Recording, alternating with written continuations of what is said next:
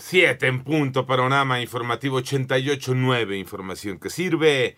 Yo soy Alejandro Villalbazo, Twitter, TikTok, arroba Villalbazo. 13 es miércoles 6 de diciembre, Iñaki Manero. Y vámonos al panorama. La Secretaría de Educación Pública justificó los pobres resultados que obtuvieron los estudiantes mexicanos en la prueba PISA. Moni Barrera. Con relación a los resultados del programa para la evaluación internacional de estudiantes PISA publicados por la Organización para la Cooperación y el Desarrollo Económicos, la Secretaría de Educación Pública informó que las pruebas internacionales estandarizadas no consideran las condiciones reales en las que se desarrolla el trabajo docente, así como los procesos situados de la enseñanza y los aprendizajes en las aulas en los distintos países. La SEP reconoció que los resultados de la prueba PISA no demuestran cambios significativos respecto a las ediciones anteriores de esta evaluación. Los estudiantes presentan retos en las tres áreas evaluadas, matemáticas, español y ciencias. En 88 9 Noticias, Mónica Barrera. Vámonos al panorama nacional. El ministro Javier Laines Potisek concedió una suspensión que frena la desaparición de 13 fideicomisos del Poder Judicial de la Federación. De esta forma, los más de 15 mil millones de pesos no podrán ser destinados para otros fines que no sean para la Suprema Corte de Justicia de la Nación.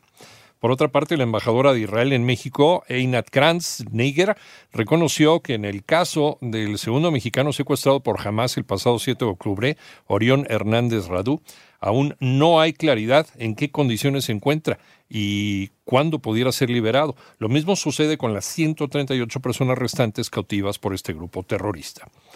En tanto, eh, Cristian Carranza, él fue rociado con gasolina y posteriormente quemado por dos de sus compañeros en una escuela de mecánica de Texcoco, Estado de México, fue dado de alta ayer del Hospital Rubén Leñero en Ciudad de México, donde recibía atención médica por las quemaduras de segundo y tercer grado que sufrió. El Aeropuerto Internacional en Ciudad de México informa que la tarifa de uso de aeropuerto nacional e internacional va a aumentar a partir del primero de enero de 2024 en consideración al incremento del índice de precios al consumidor, por lo que la TUA, como se le llama, autorizada para el periodo del primero de enero al 31 de diciembre de 2024, será de 28.95 dólares para vuelos nacionales y de 54.96 dólares para vuelos internacionales. Miguel Ángel Osorio Chong rechazó su supuesta relación con el sistema Pegasus. Ivonne Menchaca.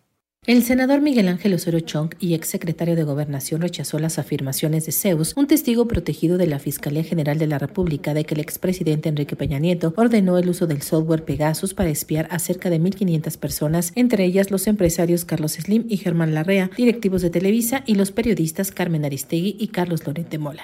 No tuve ninguna instrucción del expresidente y, por supuesto, no conocí este sistema y por supuesto en consecuencia desde lo que es la Secretaría de Gobernación que yo tuve al frente no se hizo ningún tipo de escucha a ningún ciudadano. 889 Noticias, y Menchaca Sarmiento. En el panorama internacional, el juez Rudolf Contreras ordenó a Emma Coronel Aispuro, esposa de Joaquín El Chapo Guzmán Loera, entregar información detallada de sus comunicaciones físicas y electrónicas, así como de sus gastos durante el tiempo que lleva en libertad condicional.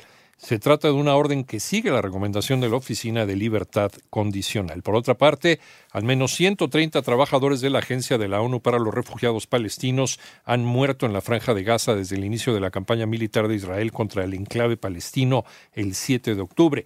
Esto lo informa el jefe de la organización, Philippe Lazzarini. El Tribunal Constitucional de Perú ordenó la liberación inmediata del expresidente peruano Alberto Fujimori, quien cumple una pena de 25 años de cárcel por crímenes contra la humanidad y corrupción en una prisión especial de Lima.